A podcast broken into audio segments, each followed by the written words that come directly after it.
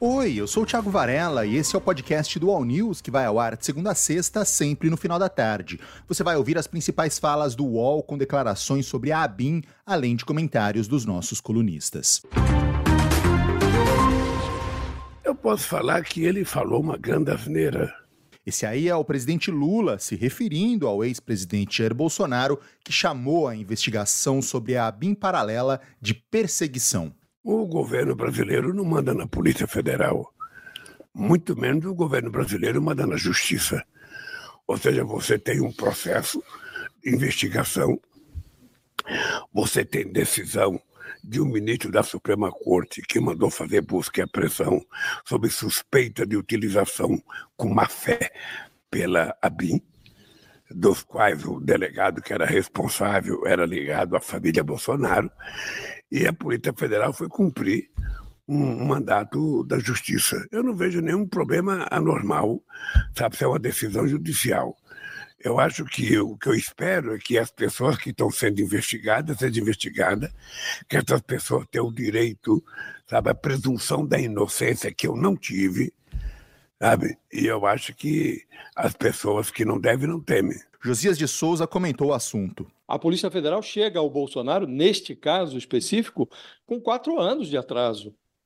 E é, nós comentamos aqui ontem, é, é, largamente, fartamente, é, a, o episódio da reunião ministerial, em que o Bolsonaro, lá atrás, abril de 2020, ele já manifestava o desejo de interferir é, na Polícia Federal, na ABIN, ele se queixava de que as informações que lhe chegavam é, pelos serviços de informação convencionais da ABIN, das Forças Armadas, da própria Polícia Federal, eram, eram precários. Ele achava que as informações eram precárias e que a, o que funcionava de fato era o seu sistema é, particular de informação.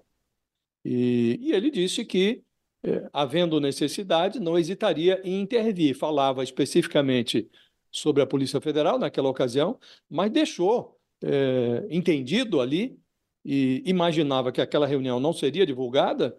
A reunião foi divulgada depois, porque o Sérgio Moro se sentiu atingido e contou o que se passou no interior da reunião, e o Supremo mandou divulgar o vídeo. Né? Aí o país ficou sabendo que aquela reunião aconteceu. E um mês antes, o, o, o ex-ministro do Bolsonaro, um ex-ministro palaciano que desfrutava da, da intimidade do presidente, ele disse: Olha, fui procurado pelo, pelo Carlos Bolsonaro no início do governo e ele me disse que montaria uma ABIN paralela. Portanto, não é, é desnecessário que hoje alguém é, é, alguém analise se está havendo ou não perseguição política em relação ao Bolsonaro. Leonardo Sakamoto também falou sobre o tema. O que, que acontece é que sim, né, o bolsonarismo, como estratégia, né, ele tem como estratégia desde o início esse sequestro dessas instituições, subjugar as instituições para se defender e para atacar adversários. Nos últimos tempos e no ano passado, né, com as investigações, a ABIN foi colocada no meio dessas instituições que a gente listou, né, na qual o Bolsonaro é, utilizou, né, para subjugou para suas necessidades, né, espionando adversários para se proteger ou para atacar. E aí a ABIN se conecta de uma maneira muito clara com o gabinete do ódio.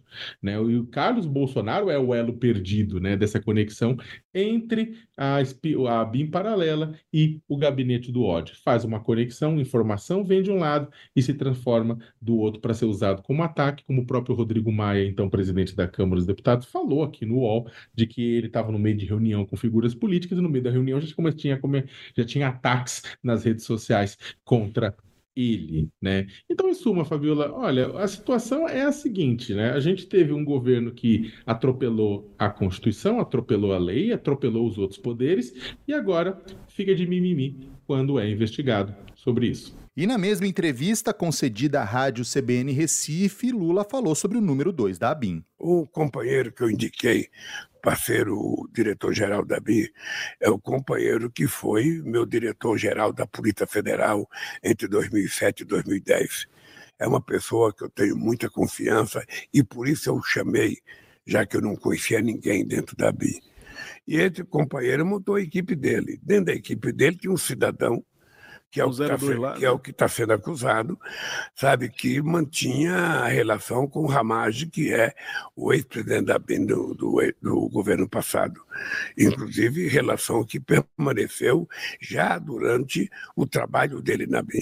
Ora, se isso for verdade, isso está sendo provado, não há clima para esse cidadão continuar, sabe, na polícia. Mas antes de você fazer simplesmente a condenação a priori, é importante que a gente investigue corretamente, que a gente apure, que a gente garanta o direito de defesa. Porque se você muitas vezes se deixar levar apenas pela manchete de jornal, você muitas vezes sabe? É teoricamente contra a pena de morte, mas você está matando as pessoas sem dar chance das pessoas se defenderem.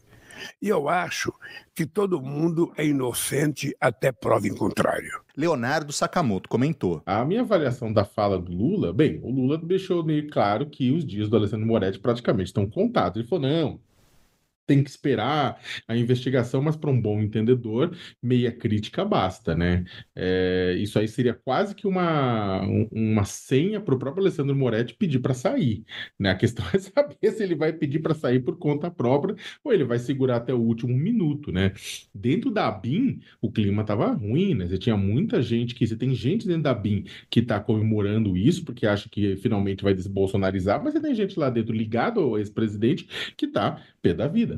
Né? Então você tem essa, essa disputa interna lá dentro, né? Não vou dizer que é equânime, mas você tem essa disputa interna. E tem que ver se o Alessandro Moretti vai resistir ou ele vai sair. O Lula, por bem, deveria afastar ou deveria pedir é, para o diretor-geral da BIM afastar, pelo menos temporariamente, o Alessandro até as coisas se resolverem, porque não faz sentido. Se você tem uma pessoa lá dentro da BIM que há uma desconfiança dentro do governo de que, que vazamentos passam por ele, então ele deveria ser provisoriamente afastado e caso comprove a sua que, que tá, não há problema nenhum, ele volta a assumir o posto, né? Isso já deveria ter sido feito, né? Eu não sei porque o governo está regati está está demorando em fazer isso, porque isso no final das contas, como falei com algumas das pessoas com que eu falei, é negativo para o governo. É claro que neste momento os olhos estão em cima do Alessandro Moretti, então ser, é mais difícil, mas o governo deveria tomar essa iniciativa. Ainda falando sobre a BIM, nesta terça-feira, o vereador Carlos Bolsonaro prestou um depoimento à Polícia Federal do Rio de Janeiro. O repórter Igor Melo trouxe detalhes. Foi uma visita relâmpago aqui à sede, à Superintendência da Polícia Federal aqui no, na zona portuária do Rio. O vereador Carlos Bolsonaro chegou por volta das 9h50 ao local e menos de uma hora depois ele deixou é, a superintendência sem falar com a imprensa, né? Saiu com o carro cantando pneu e, e sem dar nenhum tipo de informação sobre como foi esse depoimento, qual era o assunto. Existe essa também essa divergência, porque a princípio não era sobre a operação de ontem, segundo o que o próprio vereador publicou nas redes sociais dele, mas foi uma visita bem rápida aqui. Esse resultado é a expressão de uma decisão que o governo tomou. Esse aí é o ministro da Fazenda, o Fernando Haddad, explicando o déficit nas contas públicas de 2023. De pagar o calote que foi dado, tanto em precatórios quanto nos governadores, em relação ao ICMS sobre combustíveis. Então, tudo somado, o déficit é, real se aproximou muito do número que eu havia anunciado no dia 12 de janeiro do ano passado. No ano passado, o resultado ficou negativo em 230,54 bilhões de reais. No All News, o economista André Roncaglia comentou o assunto. O resultado negativo que o Brasil teve em 2023 se refere tanto a medidas tomadas durante o governo Bolsonaro, primeiro, o calote, né, chamada PEC do calote, que simplesmente adiou para 2026 ou 2027 dívidas constitucionais, ou seja, dívidas que a, a, a, justiça estabeleceu que foram privações de direitos dos, dos cidadãos e que, portanto, de, o Estado deveria cumprir essas obrigações e indenizar as famílias. Quase metade disso aí vai para famílias, ou seja, vai turbinar consumo. E temos também 20 bilhões, quase 21 bilhões de reais que o governo Bolsonaro, em 2022, com pretensões eleitorais, simplesmente privou os estados de poder arrecadar recursos em cima de combustíveis.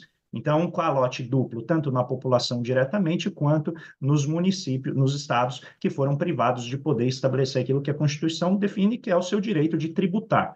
Ou seja, o governo toma, então, uma decisão de antecipar essa, esse estorno do dinheiro que foi privado a essas uh, unidades econômicas e faz isso, na minha visão, com o propósito de organizar a casa. 2023 foi um ano para organizar a casa. A gente ampliou o espaço dos gastos para retomar as, as, políticas públicas, para restaurar programas muito importantes como farmácia popular, para garantir elevações reais do salário mínimo, para aumentar e garantir o Bolsa Família com o valor cheio que foi prometido em 2022, mas teve esse valor adicional devido a essas medidas tomadas durante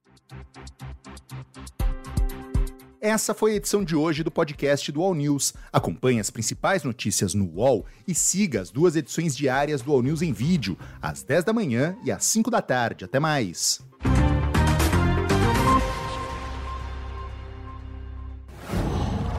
UOL.